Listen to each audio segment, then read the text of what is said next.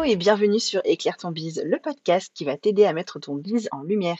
Je suis Vanessa, maman de jumelles, salariée à temps partiel et mentor business et j'accompagne les entrepreneurs en manque de temps à jongler entre leur vie pro et perso sans négliger aucun des deux. Si tu sens aujourd'hui que tu es freiné ou que tu stagnes dans le développement de ton business sans comprendre l'origine du problème, arrête-toi, tu es au bon endroit. Bonjour et bienvenue du coup sur Éclaire ton bise. Je suis ravie de vous accueillir sur ce nouvel épisode. Cette semaine, on va parler d'objectifs et pour parler d'objectifs, j'avais très envie d'inviter mon amie Marion, Marion du compte hashtag Orga, qui est pour moi une reine aussi bien au niveau de l'organisation que des objectifs et vraiment d'optimisation de tout ce qu'on peut faire dans son business. Marion, comment ça va? Salut Vanessa, bah ça va, écoute, ravie d'être avec toi.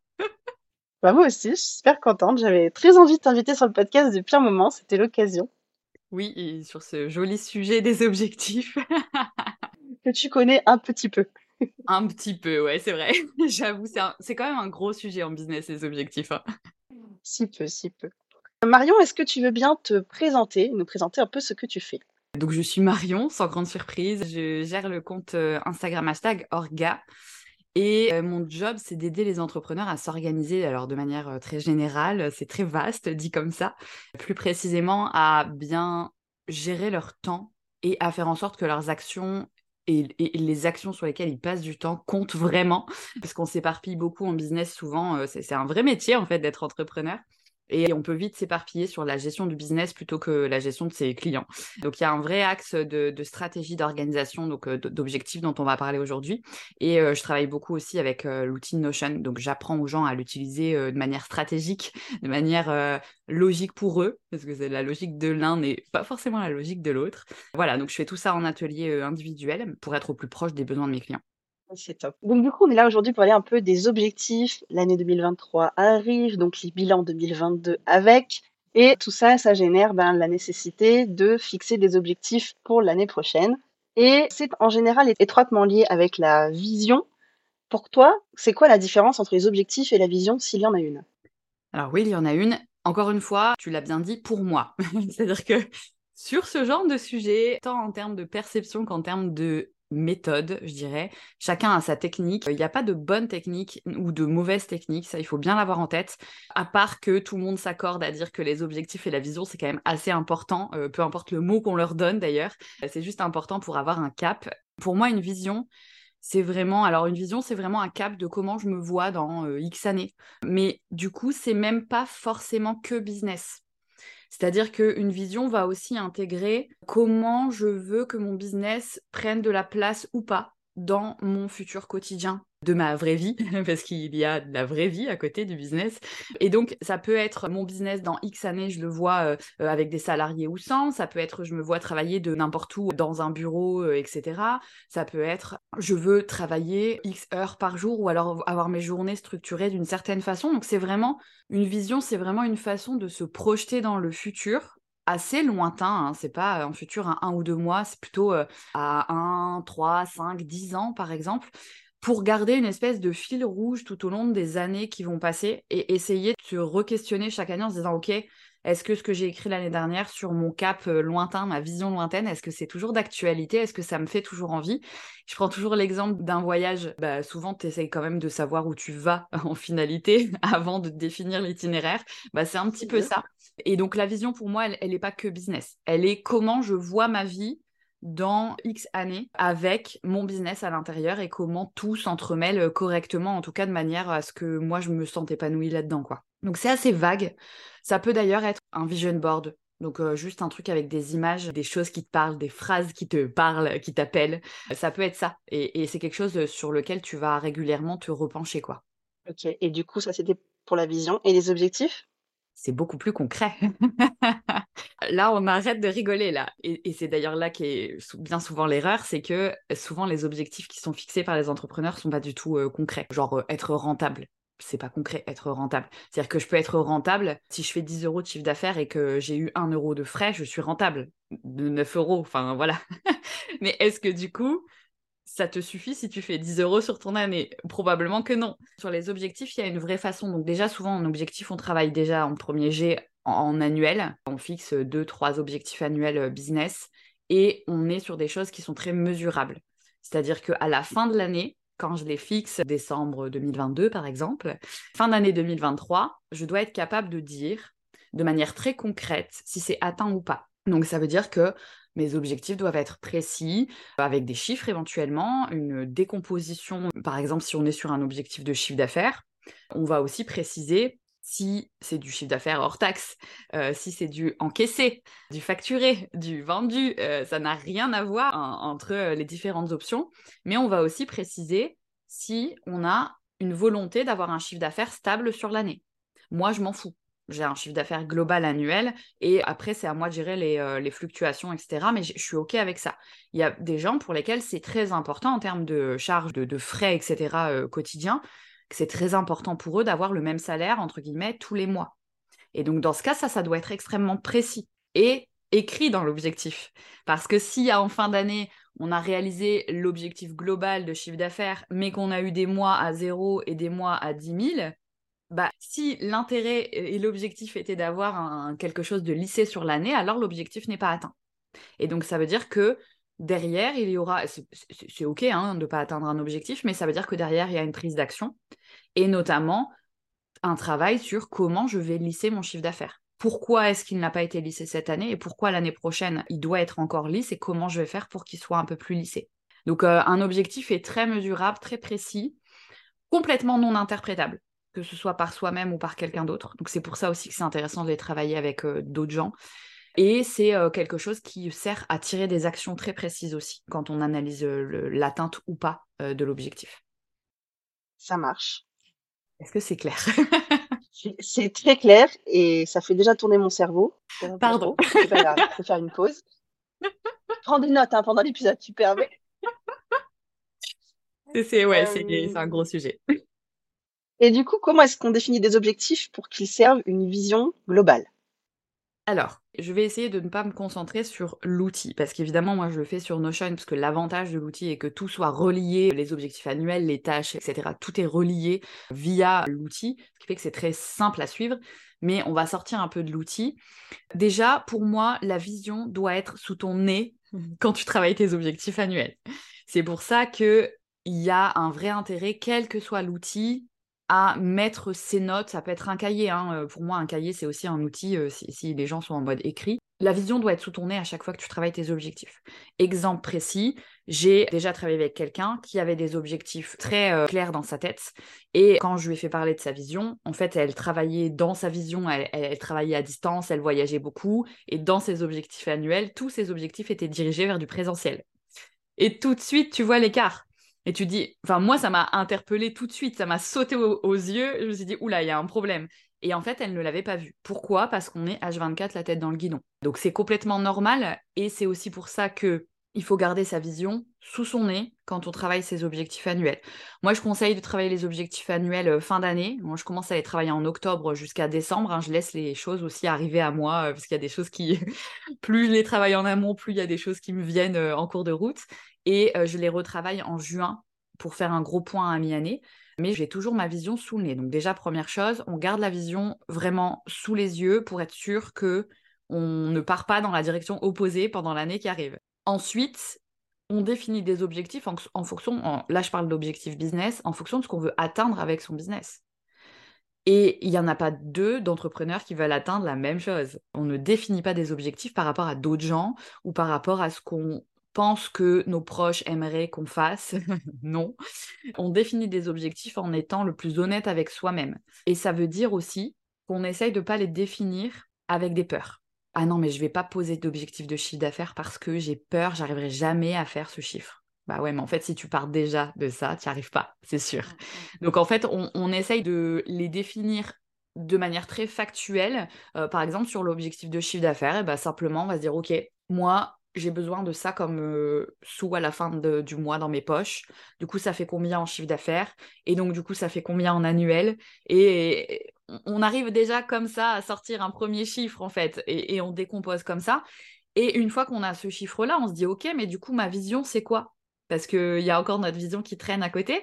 Et on se dit, ma vision, c'est quoi? Bah, Si c'est euh, dans deux ans d'être millionnaire, euh, va peut-être falloir t'activer sur tes objectifs annuels, par exemple. Là où quelqu'un qui n'a pas une vision euh, très tournée sur l'argent ou le, capital de la société, etc., bah, va pas forcément avoir des, objectifs qui vont monter en flèche en termes de chiffre d'affaires.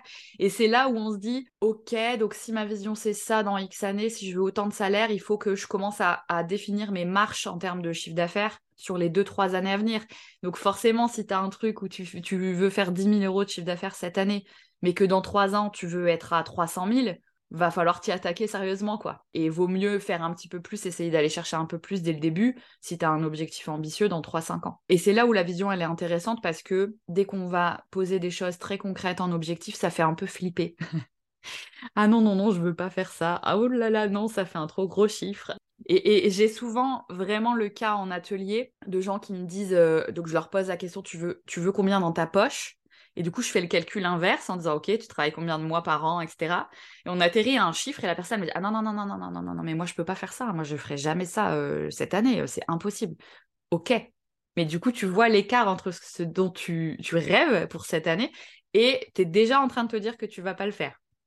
Et, c'est juste le fait de poser l'objectif en annuel qui, paraît énorme, mais quand tu décomposes, finalement, c'est beaucoup plus actionnable et plus, enfin, moins flippant, on va dire, on va dire les choses clairement. Donc, il y, a un vrai, y a un vrai jeu de ne pas se confronter trop à ses peurs à ce moment-là. Il faut juste écrire ce dont tu as envie pour cette année ça se structurera au fur et à mesure que tu travailles dessus. Et surtout garder la vision en ligne de mire quand même, parce qu'effectivement, si tu as des vrais gros enjeux, par exemple, je parle du chiffre d'affaires parce que c'est très concret, hein, mais ça peut être dans X années, dans 5 ans, je travaille 15 heures par, euh, par semaine. Ça peut être ça dans ta vision. Sauf que du coup, si là aujourd'hui tu en fais 70, le delta, il est énorme en fait en 5 ans. Mmh, mmh. Donc ça veut dire que dès aujourd'hui, si tu, as un enjeu dans ta vision lointaine de d'équilibrer ton temps pro par rapport à ton temps perso, il faut commencer à le mettre dans tes objectifs annuels aujourd'hui. Ça doit apparaître. Parce qu'en fait, c'est pas la dernière année avant euh, les fameux 5 ans de ta vision. C'est pas cette dernière année où tu vas dire Ah ouais, c'est vrai, il fallait que je baisse à 15 heures par semaine, je me souvenais plus. Euh, non, il faut commencer à le travailler dès maintenant parce que l'organisation, les objectifs, etc., c'est des choses qui se travaillent sur du long terme. Et, euh, et c'est pas simple à travailler en plus. Donc, plus tôt tu bosses, mieux c'est. Donc je résume un petit peu. On commence par définir sa vision. On garde sa vision bien à l'œil avant de créer ses objectifs. Et on établit ses objectifs sans craindre les efforts qu'il y a à faire pour les atteindre. Ouais, complètement. Ça va, c'est bien résumé? Ouais, c'est bien résumé. Comment est-ce qu'on fait pour garder le cap de sa vision quand on suit ses objectifs au quotidien? Pour moi, la vision, elle s'efface une fois que tu as fixé tes objectifs à chaque moment de ton business, tu te concentres sur un truc différent. C'est-à-dire que quand tu écris ta vision, quand tu dessines éventuellement ta vision, quand tu fais des collages de ta vision, tu es dans un, mode euh, prise de recul. C'est d'ailleurs pour ça que moi, je recommande toujours de faire ce travail-là une fois par an et de le relire sérieusement au milieu de l'année et pas plus. Parce qu'en fait, une vraie problématique quand tu es euh, entrepreneur, c'est que tu la tête dans le guidon et que une vision et des objectifs annuels, ça se travaille que quand tu es en dehors de ton business.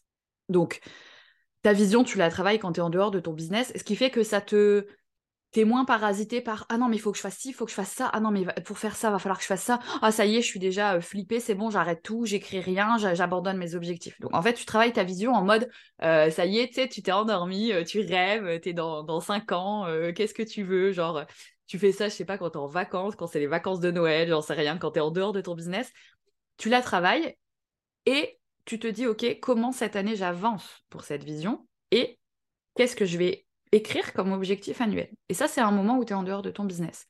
Une fois que tu as écrit tes objectifs annuels et que tu sais en tout cas comment ils sont répartis, alors deux, trois, pas plus. Hein. Euh, pas un, parce que ton cerveau ne sait pas travailler euh, sur la même chose toute une année, mais pas plus que trois, sinon tu t'éparpilles complètement.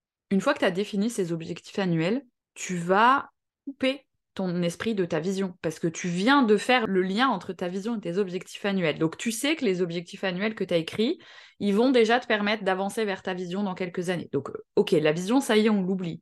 Maintenant, on va baisser un petit peu en prise de recul et on va on va aller un peu plus vers du concret. Comment ces objectifs annuels là, tu vas faire pour les atteindre? Et donc là, on passe plus à dans cinq ans, on passe à cette année-là. Qu'est-ce qui va se passer? Donc là, il faut se projeter, hein, on est décembre 2022, on a oublié ce qu'on veut dans cinq ans, ça y est, on sait que cette année, on a prévu des trucs qui vont nous permettre d'y aller. Donc euh, en se concentrant sur ces trucs en question, on sait qu'on va avancer dans le bon sens. Donc on n'a plus besoin de se préoccuper de la vision. Et on descend d'un niveau et on se dit, OK, j'ai ces deux, trois objectifs annuels là, comment je fais maintenant pour y aller? Parce que ça fait flipper, c'est des gros chiffres, c'est des gros enjeux, j'ai un peu de mal à, savoir comment je vais y aller. Bah, c'est quoi les moyens qui vont me permettre d'aller euh, vers ça? Du chiffre d'affaires, ça va être c'est quoi les offres? Combien t'en vends? Euh, Est-ce que tu sors des nouvelles offres? Comment, je sais pas, comment tu communiques? Est-ce que tu te présentes sur des nouvelles plateformes, euh, sur des formats sur lesquels tu n'es pas encore aujourd'hui, ce genre de choses? Et là, tu rentres dans le moyen de réaliser tes objectifs annuels. Et en fait, tu vas commencer à lister les trucs qui te viennent un petit peu à l'arrache, hein, euh, comme ça, tu n'es pas obligé de, respecter un formalisme particulier. Et une fois que tu as fait ça, tu commences à faire des patates et tu dis, ah, il y a un axe euh, là, euh, début d'année, ça, il faut que je lance dès le début de l'année, parce que si je veux atteindre ça en fin d'année, il faut que ça soit lancé en début d'année. là, tu dis, ah, bah ok, ça, ça va être sur le trimestre 1. Et en fait, petit à petit, tu vas commencer à décomposer ton année, alors en trimestre pour certains. Moi, je le fais au mois très clairement, parce qu'il y a quand même, euh, sur beaucoup d'objectifs, une certaine logique. Si tu sors une formation, bah, avant de sortir une formation, va falloir écrire, va savoir déjà sur quel sujet, donc peut-être aller sonder ton audience, puis peut-être décomposer, commencer à écrire les sujets. Enfin, c'est des choses qui sont chronologiquement dans un ordre évident. Et, donc forcément, si tu dis la formation, je la sors en décembre, bah, les mois d'avant, tu vas travailler dessus. Mais si tu la sors en juin, bien sûr que du coup, ton début d'année va être très occupé là-dessus. Et donc, ça va commencer à dessiner ton année. Et au moment mmh. où tu fais ce travail-là de décomposition en trimestre et en mois, tu as oublié ta vision. On s'en fout de ta vision à ce moment-là. Puisque finalement, tu as déjà écrit des objectifs annuels qui sont en lien avec ta vision. Donc, on oublie la vision, on passe au trimestre et au mois. Et une fois que tu es passé au trimestre et au mois, tu oublies les objectifs annuels parce que de toute façon, tu sais que les... ce que tu as écrit sur tes mois, ça va te permettre d'atteindre tes objectifs annuels. Donc, tu oublies tes objectifs annuels et là, tu te concentres sur la décomposition en tâches. Pour tourner ma formation, il va me falloir du matériel, ok, il va me falloir une plateforme de formation par exemple. Euh, du coup, bah, j'y connais rien, je vais me renseigner. Il va me falloir un script. Donc, quand est-ce que j'écris mes scripts? Donc ça, ça va être une tâche. Est-ce qu'il y a euh, des visuels particuliers, des slides, ce genre de choses? Et donc là, tu vas commencer à décomposer en tâches. Et donc, à chaque fois que tu que tu, je sais pas si c'est clair, mais à chaque fois que tu descends d'un niveau dans la précision, tu oublies le niveau du dessus. Ce qui fait que ça te permet vraiment de te concentrer sur le truc sur lequel tu es en train de travailler. Et c'est comme, c'est comme ça qu'on arrive à des quotidiens qui sont concentrés sur des tâches.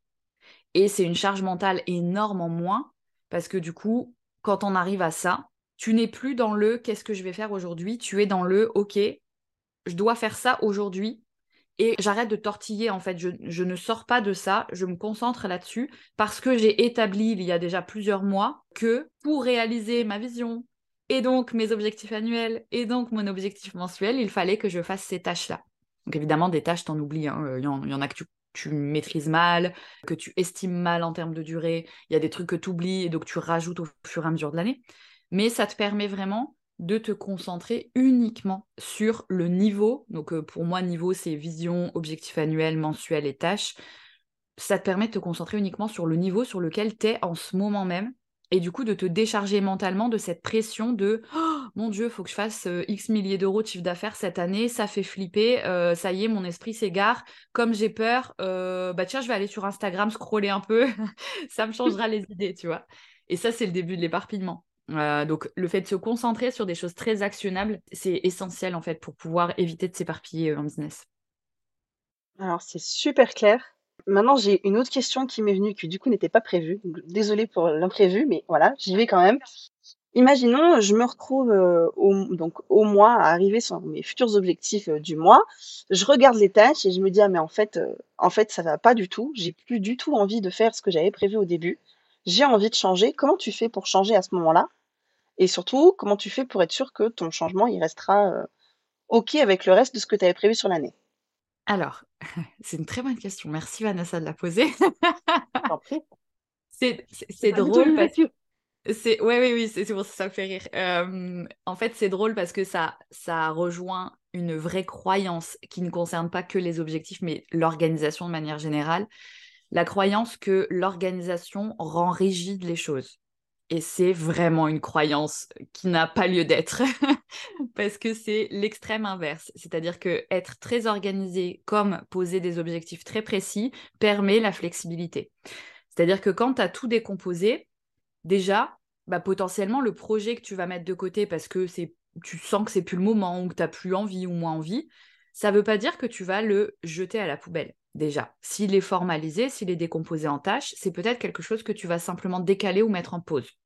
Et donc dans ce cas-là, le travail que tu auras fait en amont, il va servir quand même, parce que tu auras appris à décomposer des choses. On va pas se mentir, en business, il y a quand même souvent des projets qui se ressemblent et sur lesquels tu peux capitaliser pour aller plus vite euh, pour les suivants. Donc potentiellement déjà, c'est pas un travail perdu. Et en plus de ça, et là, il y a une vraie dimension quand même d'outils, euh, on va pas se mentir. C'est-à-dire que si tu as écrit tes objectifs sur 150 euh, pages d'un carnet, c'est sûr que c'est plus difficile à retrouver. C'est plus difficile de faire du copier-coller, par exemple. Donc, c'est là où un outil comme Notion où tout est relié, c'est très simple parce que quand tu vas mettre ton projet en pause ou le décaler à l'année d'après, par exemple, bah, tu vas prendre toutes les tâches qui sont reliées à ce projet-là et tu vas les décaler aussi sur, l'année d'après. Donc c'est très simple. Et à ce moment-là, dans ton outil que tu as choisi, au moment où tu retravailles et tu identifies qu'il y a quelque chose que tu n'as plus envie de faire et qu'il y a quelque chose de nouveau que tu veux réintégrer, eh bien tu refais le même travail qu'en début d'année. C'est-à-dire que tu relis ta vision vite fait, elle est déjà écrite, donc tout le travail est fait. Est-ce que ça change ce nouveau petit projet que tu veux faire? Est-ce que ça change tes objectifs annuels? Par exemple, est-ce que ça change ton objectif de chiffre d'affaires? Peut-être pas. Peut-être que c'est un nouveau moyen de générer du chiffre d'affaires et que du coup, il faut que tu estimes combien tu dois en vendre. Mais peut-être que ton objectif annuel de chiffre d'affaires ne va pas changer et que ton objectif annuel, par exemple, de bien équilibrer ton temps pro et ton temps perso, il va peut-être pas non plus changer par rapport à ça. Donc, est-ce que ça module ou pas tes objectifs annuels déjà? Et après, tu refais le même travail de décomposer. C'est-à-dire que tu dis, OK, à la lumière des, choses que je décide de faire ou de ne plus faire, est-ce que ça module ce que je dois faire sur les différents mois de l'année? Si oui, tu mets à jour. Et surtout, tu vérifies qu'en termes de charge, ça passe. Parce que ça, c'est vraiment le gros souci de la majorité des entrepreneurs, c'est que quand tu as une idée, tu veux la sortir tout de suite et que tu as beaucoup de mal à dire ouais mais du coup je la sors tout de suite mais je vais décaler autre chose. Souvent c'est je garde ce qui était prévu et je rajoute un truc et je rajoute un autre truc. Et à force de faire ça, bah, tu exploses en vol parce que du coup, tu as trop de choses à gérer en même temps.